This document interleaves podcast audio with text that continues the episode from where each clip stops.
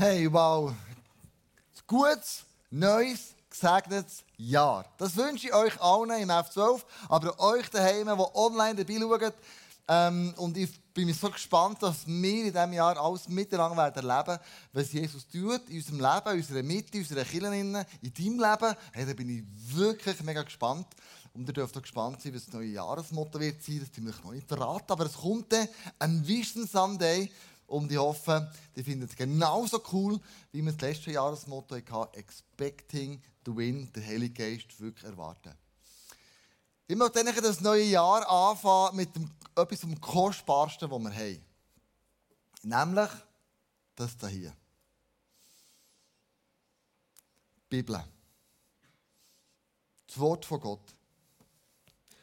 Und ich möchte als allererstes so ein bisschen mit einnehmen. Ich habe ein neues Thema, wo wir das Jahr möchten durchgehen nämlich das Buch, das äh, Leo Susanne geschrieben hat, Bibel lesen, wie niemals zuvor. Das sind 31 Möglichkeiten, die man die Bibel lesen kann, wie ihm Gott kann begegnen in der Bibel. Und äh, der Leo und ich werden heute zusammen die Message machen. Und da kannst du gespannt sein.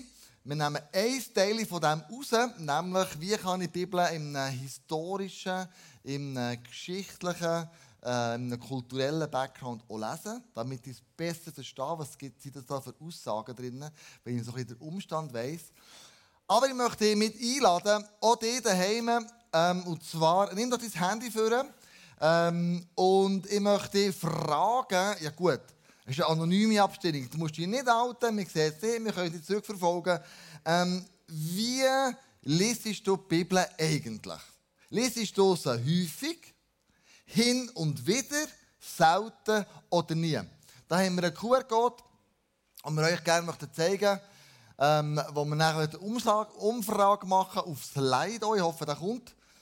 Genau, wir sind dran, das einzublenden, damit ihr alle könnt machen könnt. Ihr könnt also ein Foto und könnt mal mir eine Antwort geben. Könnt alle mitmachen, gell? Eben, es ist anonym, wir können es zurückverfolgen, aber mir nicht mal Wunder, so dir daheim, aber auch dir hier im Saal innen, ja, wie lesen ihr eigentlich eine Bibel? Wie liest ISF Bern Bibel? Häufig, selten, ab und zu oder eigentlich nicht?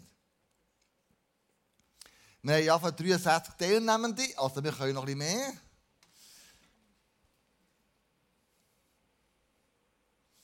Sind schon 80 dabei, also es sieht sehr gut aus. Also durchaus Bibellesende, können die Bibel lesen, ab und zu, immer wieder, häufig, hin und wieder, selten, nie, bis jetzt 2% gesagt. Aber man kann so sagen, ungefähr so 80%, grob 80%, merci vielmals für die Abstimmung, auch ihr daheim, so 80% von euch nehmen das Buch immer wieder in die Hand und lesen drinnen. Das ist recht recht eine hohe Zahl. Da bin ich recht stolz auf euch. Weil ihr seid, ihr seid nicht so mit dem Durchschnitt drin. Nämlich der Durchschnitt, habe ich eine Folie mitgebracht, Umfrage in Deutschland von 2015, wo die Statistik gemacht hat, häufig sind nur 5%. Dann hin und wieder 12%, also sind zusammen 17%, wir sind 80%. Also super cool. Selten oder nie über die Hälfte in der Bevölkerung von Deutschland, wir können es auf die Schweiz übertragen, liest das Buch eigentlich nie. Ist ja logisch, wir sind Christen, wir lesen das Buch. Die Umfrage ist gemacht worden über die gesamte Bevölkerung. Das muss man schon noch sehen. Aber trotzdem, es gibt ganz viele Menschen, die das Buch nicht lesen, nicht kennen und nicht mit dem unterwegs sind. Und ähm, wenn wir das Buch lesen, dann möchte ich euch so kurz fünf Tipps geben, die ich denke, die wichtig ist. Erstens, mach es routinemässig, nicht Bibel lesen. Immer wieder für den gleichen Ort, zur gleichen Tageszeit, so wie du merkst, da kann ich Ruhe finden. Ähm, da ist meine Zeit, wo ich nicht gestört werde mit diesem oder jenem oder einem. Und ich kann mir gut vorstellen, alle die, die kleine Kinder haben, wie herausfordernd das ist. Als unsere Kinder klein waren, habe ich gesagt, ich stehe früh auf, um 5 Uhr. Da sind sie noch nicht wach. Kannst sicher sein, die haben gehört, als ich aufgestanden bin. Sie sind um 5 Uhr vorgekommen. Ich dachte, gut, ich mache noch früher, um, um halb 5 Uhr. Die sind ja aufgekommen. Um 4 Uhr habe ich auch angefangen. Die sind immer aufgekommen, wenn ich bin aufgestanden bin. Und ich habe wirklich leise gemacht. Das immer mitbekommen. Wenn ich auf den Berg oder shoppen wollte und so Das ist sehr schwierig, aber es ist schon eine Durchstrecke. Zieh es einfach durch, wenn es so gut es geht. Lies vielleicht, wenn du neu bist im Glauben, in den ersten vier Evangelien im Neuen Testament, ähm, von dort an und nicht vielleicht beim, äh, beim zweiten Mose oder dritten Mose, wo es um, um das Gesetz geht. Das vielleicht ein bisschen schwierig. Such dir die richtige Übersetzung. Es gibt Bibeln, die schon übersetzt sind, wie zum Beispiel Hoffnung für alle. Wenn du diese Bibelübersetzung liest, merkst du, ah, das ist schon ich interpretiert. Elberfelder ist sehr genau am Urtext Griechisch äh, und Latinisch und Aramäisch, also äh, Griechisch und Hebräisch, sorry, Griechisch und Hebräisch, ähm, das ist sehr nach Elberfelder oder auch ähm, NGÜ, Neue Genfer Übersetzung, ebenfalls. Also nimm die Bibel, die du merkst, die spricht am meisten zu mir. Denn was ich auch angefangen habe, ist ähm, die Bibel auf U-Version zu lesen, ähm, aber mit einem Hörbuch gleichzeitig. Das heisst, jemand liest mir die Bibel vor und ich lese nachher. Warum? Weil ich wieder nicht abgelenkt mit meinen Gedanken. Mach das, also probier es mal aus. Die Bibel vorlesen, gibt es viele Hörbücher und gleichzeitig mitlesen.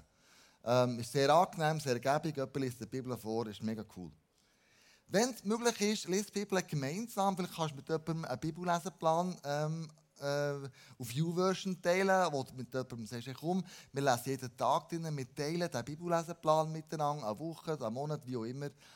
Was ich mir angewandt habe, ist, ich lese immer die Bibel. Also fast ausnahmslos bei mir als Small Group. Ein Part von meinem Small Group Abend ist immer, wir lesen zusammen eine Bibel in der Bibel einen Abschnitt. Und dann miteinander austauschen oder so. Also gemeinsam Bibel lesen ist etwas, was uns hilft, dran, dran zu bleiben. Denn wie kann ich die Bibel verstehen?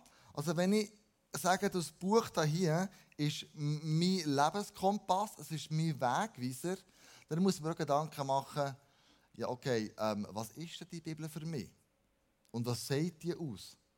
Die Bibel verstehen heisst, sie ist ermutigt, also sie ist mal inspiriert. Sie ist von Gott inspiriert, sie ist vom Heiligen Geist inspiriert. Menschen haben es geschrieben, aber sie sind inspiriert worden von Gott. Und Gott redet durch die Bibel zu mir. Das ist für mich das Allerwichtigste an diesem Buch. Gott offenbart sich in der Bibel mir als Kläusel. Sie ist verbindlich. Ähm, sie ist verbindlich, sie ist Gottes Wort. Es gibt nichts nebendran, noch links oder rechts, wo ich auch noch den gleichen Stellenwert gebe. Ähm, und Gott muss sich in der Bibel selber mitteilen. Und zwar ähm, nicht nur vorläufig, sondern immer wieder und immer wieder. Und es ist eine Autorität, die mir hilft, mein Denken zu ändern und mein Leben zu ändern. Ich weiss, Gott kann mir auch anders begegnen, gell? in Träumen, mit Gedanken, mit anderen Menschen. Ähm, irgendwie, aber ich glaube, am meisten bei mir offenbart sich Gott und Jesus aus der Bibel. Sie redet zu mir, sie ist lebendig. Das Buch, das mich allermeisten verändert, nicht ein Wissenschaftsbuch, nicht ein Leidenschaftsbuch, nicht irgendeine andere Theorie, sondern das hier verändert mein Leben am allermeisten. Weil die Bibel liest mich. Sie ist verständlich. Die Bibel liest mir selber. Wenn ich in der Bibel innen lese, dann zeigt mir die Bibel auf, was sind meine Stärken, meine Schwächen, wo muss ich mein Denken verändern, wo muss ich das Handeln verändern. Die Bibel liest eigentlich mich. Gottes Wort redet zu mir durch die Bibel durch. Und sie ist heilig, weil ich fest glaube, ähm, in der Bibel innen sehen wir die ganze Geschichte, die Gott mit uns Menschen hat was er will, in welcher Beziehung er mit uns möchte sein. Und ich möchte heute in, eine, in die Bibel eintauchen, ganz praktisch mit einer Geschichte. Und zwar ist die Geschichte im Johannesevangelium 4. Kannst du die nachher lesen. Die meisten von euch kennen sie schon. Das ist die Geschichte von der samaritischen Frau am Jakobsbrunnen. Da wollen wir heute ein bisschen eintauchen in die Bibel. Und äh, dann auch im Kontext, warum Samariter und Juden, warum haben die ein Ghetto miteinander, wie auch immer. Und die Geschichte, die Frau am Jakobsbrunnen, wird uns Elena erzählen.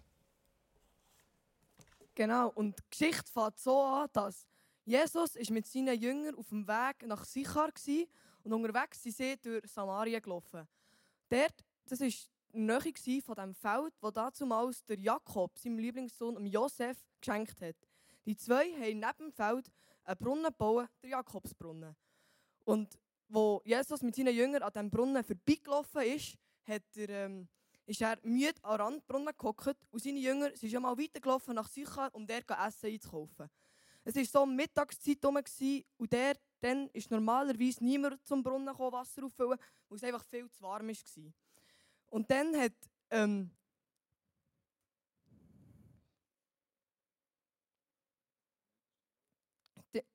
Dann ist dann aber doch eine samaritische Frau gekommen und hat, um ihre Wasserkrüge aufzufüllen. Sie ist um die Mittagszeit herumgekommen, weil die anderen Frauen eigentlich nicht unbedingt mit ihr wollten Wasser auffüllen, weil sie es nicht so gerne hatten. Und dann, hat, als sie ihre Krüge am Auffüllen war, hat Jesus, zu ihr, hat Jesus gebeten, ihm doch ein bisschen Wasser zu geben. Da war die Frau mega überrascht, weil Jesus ein Jod war und normalerweise haben die Juden nichts mit den Samaritern zu tun haben. Und da hat sie, er hat sie ihn gefragt, so, ja, du bist doch ein Jod, wieso fragst du mehr nach Wasser? Ich bin doch eine samaritische Frau. Ich hätte trotzdem gerne etwas Wasser, falls das geht. Erstaunlich, was eine trockene Kehle alles bewirkt. Bin ich nicht unrein für dich? Wirst du durch dieses Gefäß nicht beschmutzt? Das mögen vielleicht einige meiner Leute über euch sagen, aber ich nicht. Ach ja? Was sagst du denn? Ich sage, wüsstest du, wer ich bin, würdest du mich um etwas zu trinken bitten. Wirklich? Und ich gäbe dir lebendiges Wasser. Würdest du? Bis auf die Tatsache, dass du nichts zum Schöpfen hast und das ein tiefer Brunnen ist. Davon abgesehen, wozu brauchst du mich, wenn du einen Vorrat an lebendigem Wasser hast? Jeder, der von diesem Wasser trinkt, wird wieder durstig.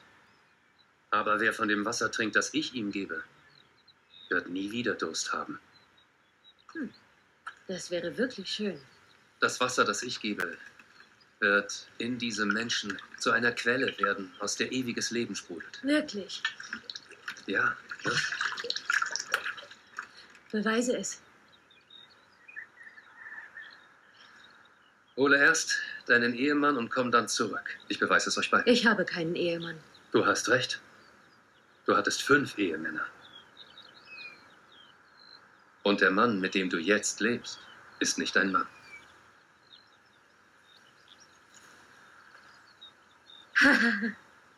ich verstehe. Du bist ein Prophet und du hältst mir eine Predigt. Nein. Eigentlich ist das Gute daran, allein herzukommen, dass ich dem Urteil der anderen entgehe. Ich bin nicht hier, um dich zu verurteilen. Ich habe Fehler gemacht. Zu viele. Und genau, obwohl sie sich schuldig gefühlt hat, hat sie Jesus eine Frage gestellt. Sie haben gesagt, kannst du mir eine Frage beantworten? Und zwar,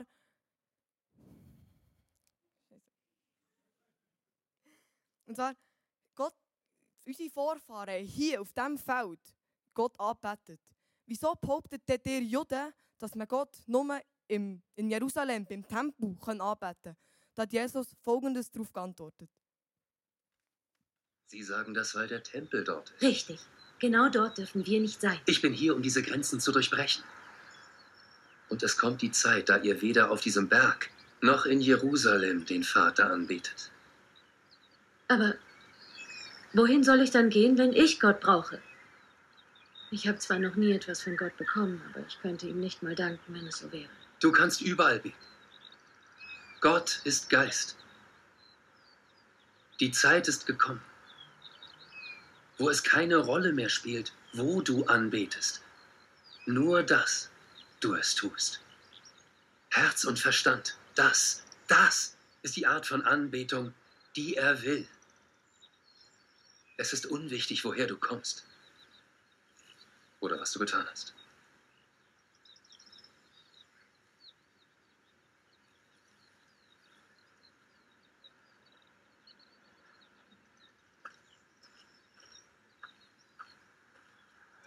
Glaubst du, was ich gesagt habe? Bis der Messias endlich kommt und uns alles erklärt und dieses Durcheinander ordnet, inklusive mir. Solange vertraue ich niemandem. Du lagst falsch, als du sagtest, du hättest nie etwas von Gott bekommen. Dieser Messias, von dem du sprichst, der bin ich. Genau. Was mich an dieser Geschichte persönlich mega beeindruckt, ist, dass Jesus, obwohl er ein Jude war und Juden und Samariter nicht so gut miteinander hatten und sie eine komplett andere Tradition und Kultur, Kultur, Kultur hatten, hat er, ist er, er ihr in ihrer tiefsten Not mit so viel Liebe begegnet. Und in der nächsten Szene, die ist zwar nicht eins zu eins, steht nicht so in der Bibel, aber ich glaube, dass Jesus etwas in dieser Art und Weise zu ihr so gesagt hat. Dein erster Mann hieß Ramin. Du warst eine unschuldige Frau, die sich darauf freute zu heiraten. Aber er war kein guter Mann. Er hat dich verletzt. Und so wurde dein Glaube an die Ehe und auch an Gott erschüttert. Der zweite war Farsad. In eurer Hochzeitsnacht duftete seine Haut nach Orange. Und bis zum heutigen Tag, jedes Mal, wenn du auf dem Markt an Orangen vorbeigehst, fühlst du dich schuldig, weil du ihn verlassen hast. Denn er war der einzige wirklich gute Mann, den du je hattest. Aber du fühltest dich unwürdig. Warum tust du das? Ich habe mich der Öffentlichkeit noch nicht als Messias offenbart. Du bist die Erste. Es wäre schön, wenn du mir glauben würdest.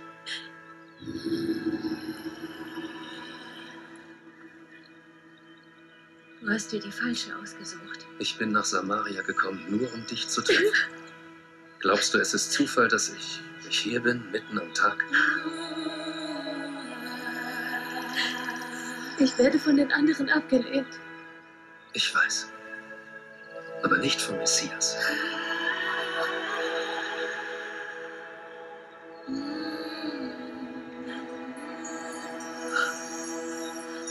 Und du weißt all das, weil du der Christus bist?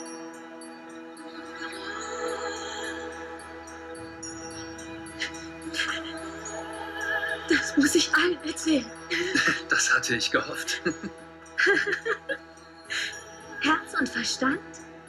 Herz und Verstand. Es wird nicht mehr um Berge und Tempel gehen. Bald. Nur ums Herz. Versprichst du das? Ich verspreche es. Da ist ein Mann, der alles über mein Leben weiß. Oh, er muss der Christus sein. Und wo die Frau dann zurück in die Stadt gegangen ist, um allen von ihrer Begegnung mit Jesus zu erzählen, lesen wir Folgendes in der Bibel. Viele Samariter aus dem Dorf glaubten nun an Jesus, weil die Frau ihnen erzählt hatte, er hat mir alles ins Gesicht gesagt, was ich jemals getan habe. Als sie dann mit Jesus zusammentrafen, baten sie ihn, bei ihnen zu bleiben. Deshalb blieb er noch zwei Tage länger, und noch viel mehr Menschen hörten seine Botschaft und glaubten an ihn. Zu der Frau sagten sie, nun glauben wir, weil wir, nun glauben wir, weil wir ihn selbst gehört haben und nicht nur aufgrund deiner Worte. Jetzt wissen wir, dass er wirklich der Retter der Welt ist. Sie, die Samariterin, ist die erste Frau, die erste Person, die den anderen Samariter im Dorf von Jesus erzählt hat. Und das, obwohl sie nicht unbedingt, obwohl sie nicht zum jüdischen Volk gehört hat. Aber Papa, erklär uns doch, wieso, ist sie, wieso sind die Juden und die Samariter überhaupt so verhasst gewesen? Ja, danke Elena für alles, was du uns mitgenommen hast in die Geschichte. Wir haben heute Morgen ein bisschen Licht bringen in die ganze, die ganze Bibel. He? Ein bisschen, wie war das denn genau, gewesen, so im Kontext zusammen das anzuschauen? Also als allererstes, die Juden und die Samariter, das waren zwei Völker. Und wir kennen die Geschichte, zum Beispiel das barmherzige Samariter. Eigentlich hat damals nie ein Samariter einem Jod geholfen oder ein Jod einem Samariter. Das hat es gar nicht gegeben. Die haben gemieden, weil sie andere Ansichten hatten. Da komme ich dann später noch darauf zurück. Und nie hat ein jüdischer Rabbi, wie es Jesus war, eine samaritische Frau angesprochen, weil die als unrein gelten haben. Alles, was sie angelenkt haben, alles, was sie ähm, berührt haben, sie selber, waren unrein. Gewesen. Und interessanterweise, das Land der Samariter war in Mitte zwischen dem Süden von Israel und dem Norden von Israel. Wenn du vom Süden in den Norden willst, hast du immer durch Samaria durch müssen oder du hast einen riesen Bogen drumherum gemacht, weil man denkt, ich mache mich nicht unrein. Und warum ist das so gewesen? Erstens, geschichtlicher Hintergrund sagt man, dass damals, wo ähm, die Juden, also wo, wo Israel zusammen war, unter dem David, unter dem Salomo, war es eine Einheit. Gewesen. Nach dem Salomo ähm, hat sich das Volk geteilt, Norden und, und Süden.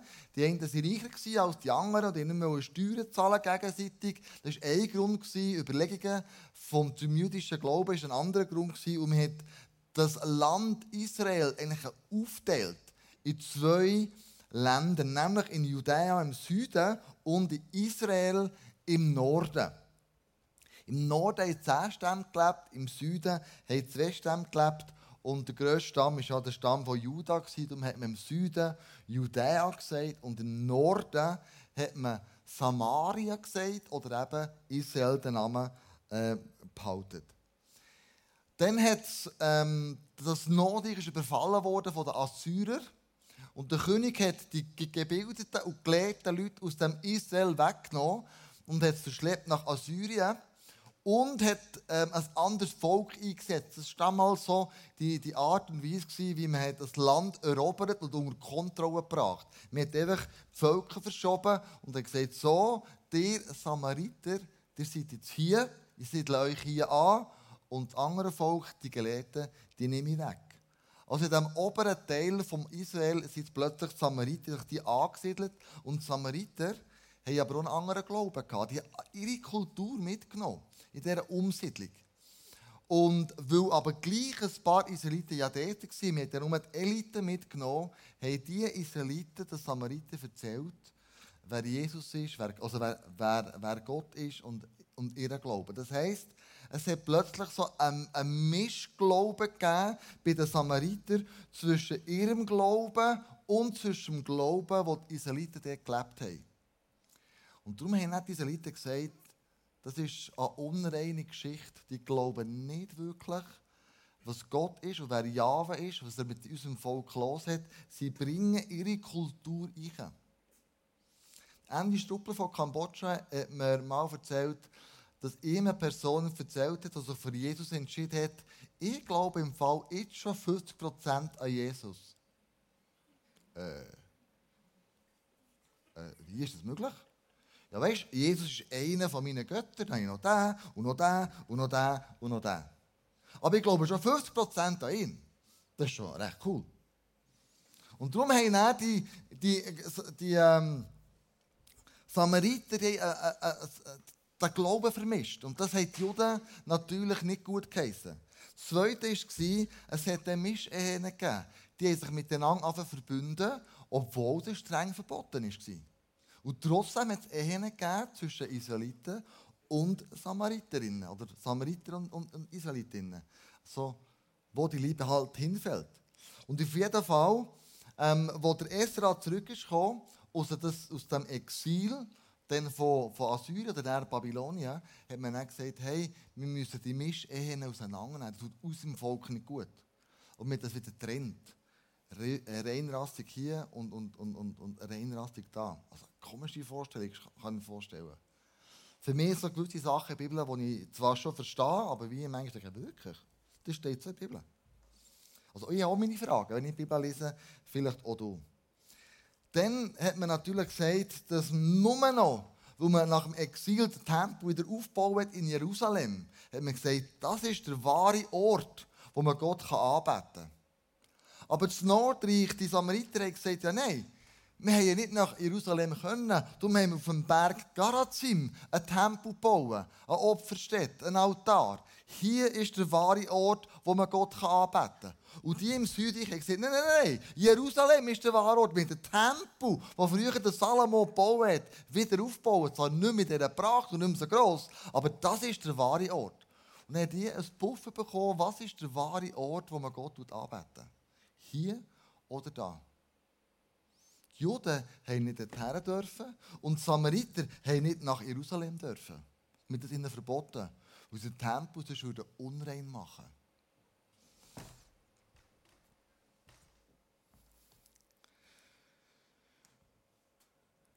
So Götzendiener und Glaubensbrüder hat so Hardliner gegeben bei den Juden. Einer von diesen Hardliner war der Rabbi Eliezer ben Hyrkanus. Er hat gesagt, am besten tun wir die Samariter wie Heiden behandeln. Unrein. Da haben wir keine Diskussionen mehr. Und der Gamaliel, ein anderer jüdischer Rabbi, war viel gemäßigter. Wir kennen ihn auch aus der Apostelgeschichte. Der hat gesagt, hey, wir müssen es einfach als Glaubensbrüder behandeln. Und so merkst du auch in der jüdischen Kultur, es hat so Hardliner gegeben, die gesagt haben, das gilt, und dann andere, hey, das gilt. Sie waren so selber in der jüdischen Kultur oder jüdischen nicht ganz klar gewesen, wie wollen wir mit diesen Samaritern umgehen. Wir können aber auf noch etwas ähm, zurückführen, das der Hass geschürt hat. Es hat sogenannte feindliche Übergriffe gegeben. Die Samariter haben die Juden blöd gefunden, die Juden haben die Samariter blöd gefunden. Was haben die Juden gemacht? Äh, die Samariter gemacht? Sie haben Menschenknochen, das steht so geschichtlichen Abriss gibt vom Theodolus, die Menschenknochen in, den neuen Tempel von Israel eingeschossen. Das heisst, sie haben unrein gemacht. Die Juden sind aufgrund von dem fast durchgedreht und haben eine samaritische Reisegruppe befallen und tot. Und das hat den Hass zwischen diesen Gruppen immer noch geschürt. Das siehst du heute auf der ganzen Welt. Die eine Gruppe gegen die Gruppe. Wo, wo zwei Gruppen aufeinandertreffen, wo eine Gruppe die andere Leid zufügt, gibt es einfach eine Explosion. Es gibt einen Krach, es gibt eine Katastrophe. Also das ist so der grobe Hintergrund gewesen, ähm, von, dem, von, dem, von dem Text mit der Frau, an, dem, an der samaritischen Frau, an dem Jakobsbrunnen. Und du merkst, aha, zwischen Jesus als Rabbi und dieser Frau, das waren unglaubliche Spannungen. Darum hat die Frau am Anfang nicht verstehen wenn Jesus ihr sagt, hey, bitte gib mir etwas zu trinken. Er redet mit ihr im Eins zu Eins. Und erschrocken und erstaunt fragte sie, du bist doch ein Jude, wieso bittest du mich, eine samaritische Frau, um Wasser? Und dann merkst du, ah, das war eine Spannung in diesem Brunnen. Das war nicht so einfach, ich gebe dir bisschen Wasser und du tust mir ein Wasser schöpfen oder wie auch immer. Sondern das sind kulturelle Spannungen aufeinandergetroffen. Jetzt ist natürlich die grosse Frage, wenn wir diesen Kontext haben, was will es uns sagen? Ich habe zwei, drei Sachen mir überlegt. Das eine, wie denke ich über die Ausgrenzung andersdenkender Menschen? Tue ich andersdenkende Menschen ausgrenzen? Das könnte der Bibeltext uns sagen. Oder fragen. Wie denke ich über andere Kulturen? Wie denke ich über Ausländer und Ausländerinnen, die bei uns leben? Das könntest du jetzt aufgrund aus dem Bibeltext, wenn du die Bibel liest und der Heilige Geist bittest, dass er mit dir die Bibel liest, dass er Licht in dein Leben einbringt. Wie du denkst, wie du fühlst, wie du handelst und du mit ihm die Bibel liest, ihn fragst, hey, was sagt der Bibeltext mir? Es könnte aber ganz etwas anderes heißen. Es könnte auch heißen, wer ist Jesus für dich? Wer ist Jesus für dich? Diese samaritische Frau ist plötzlich bewusst worden, von mir steht der Messias. Von mir steht der Auserwählte. Von mir steht der, wo ich schon lange darauf hoffe. Und in diesem Film, was mir so äh, mir die Tränen in die Augen treibt, ist so wie, ich warte auf den Messias, damit er dieser Welt eine Ordnung schafft, aber auch in mir eine Ordnung schafft. Das war ihre, Aussage. Ist Jesus für dich der Messias, den Gott geschickt hat, um deinem Leben eine Ordnung und eine Richtung zu geben? Ist er wirklich der Messias, der gestorben ist für dich? Wo alle Schuld, egal was du gemacht hast, und ob du fünf Ehen hast oder fünf Männer hast, wie bei ihr, wo damals ganz schlimm war, dass plötzlich keine Rolle mehr spielt, wo er sagt, ich verurteile dich nicht. Wer ist denn Jesus für dich? So könnte die Bibelstelle aus dem Johannes 4 anfangen zu dir reden. Darum ist es mega wichtig, dass wir die Bibel lesen. Nächsten Sonntag wird der Dr. Stefan Wenger da sein. Er wird erklären, wie die Bibel entstanden ist und warum er als Theologe, der die Bibel in- und auswendig kennt, immer wieder fast täglich liest. Ich glaube, die Bibel redet zu uns. Die Bibel liest uns. Sie liest dich. Sie liest deine Gedanken, sie liest deine Gefühle, sie liest deine Emotionen, sie liest deinen Background. Die Bibel widerspiegelt uns. Darum, wenn wir sagen, wir wollen Jesus ähnlicher werden, wie es im 1. Korinther steht, ist es much entscheidend, dass wir die Bibel immer wieder lesen. Auf verschiedenste Art und Weise. Heute in diesem Kontext, warum Samariter und Juden zwei nicht auf der gleichen Bühne hatten. Ich möchte mit euch beten. Und nach dem Gebet möchten wir Folgendes machen. Andrea wird erklären, Anfangsjahr haben wir das Privileg und das Vorrecht, ähm, Menschen dürfen zu segnen, Menschen dürfen zu salben, zu ölen für das neue Jahr. Du wirst nachher können vorkommen, einen Bibelvers ziehen. Es werden vier Leute vorne sein, Andrea, Ed, Ei und Gabi. Du kannst zu irgendjemandem gehen, sie werden dich ölen und segnen das neue Jahr. Und vielleicht mit einem prophetischen Wort auch heimschicken. Und du wirst ein Zettel können ziehen aus der Bibel, ein Bibelvers. Und lass auf dich wirken. Was sagt er mir? Lies er mir.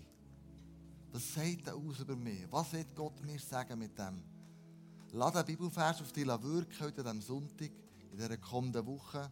Vielleicht hast du schon eine Antwort, vielleicht kommt sie erst später. I don't know. Aber zieh das Wort Gottes dem neuen Jahr. Und das wünsche ich dir von ganzem Herzen. Dass Gott zu dir durch seine Bibel redet im neuen Jahr. Und dass du Jesus und ich, wir, zusammen als Kinder Jesus ähnlicher werden. Lass uns aufstehen, zusammen beten. Ich danke dir, Jesus, für das wunderbare Wort. Ich danke dir, dass wir die Bibel haben, das Wort Gottes haben, das inspiriert ist von dem Heiligen Geist, der inspiriert ist von dir, Gott, der inspiriert ist durch Menschen, die in dieser Bibel schon gelesen haben. Ich danke, dass du Licht bringst in die Bibel, in unser Verständnis, in unseren Alltag, in unser Leben. Ich danke, dass die Bibel so ein Wegweiser sein wie wir unser Leben leben sollen. Ich danke dir, dass wir so ein kostbares Buch haben, wo deine Absichten, deine Liebe, deine Fürsorge, deine Barmherzigkeit, deine Gnade schlussendlich uns so krass entgegenkommt. Und jetzt, wir wollen das wertvolle Buch, das du uns gegeben hast, wirklich ehren und achten und drinnen lesen und uns leiten von dem, was du drinnen geschrieben hast. Ich bitte dich für die, die online sind, ich bitte dich für all die, die in diesem Saal innen sind, dass diese Bibel, dass deine Bibel in diesem Jahr zu uns wird reden auf eine übernatürliche Art und Weise, wie wir es nicht vorstellen können. Und wissen, jetzt hat der Heilige Geist geredet. Jetzt hat eine Person über mich prophezeit, die von dir wird sein, Gott. Danke für das kostbare Buch, das wir haben bekommen. Amen.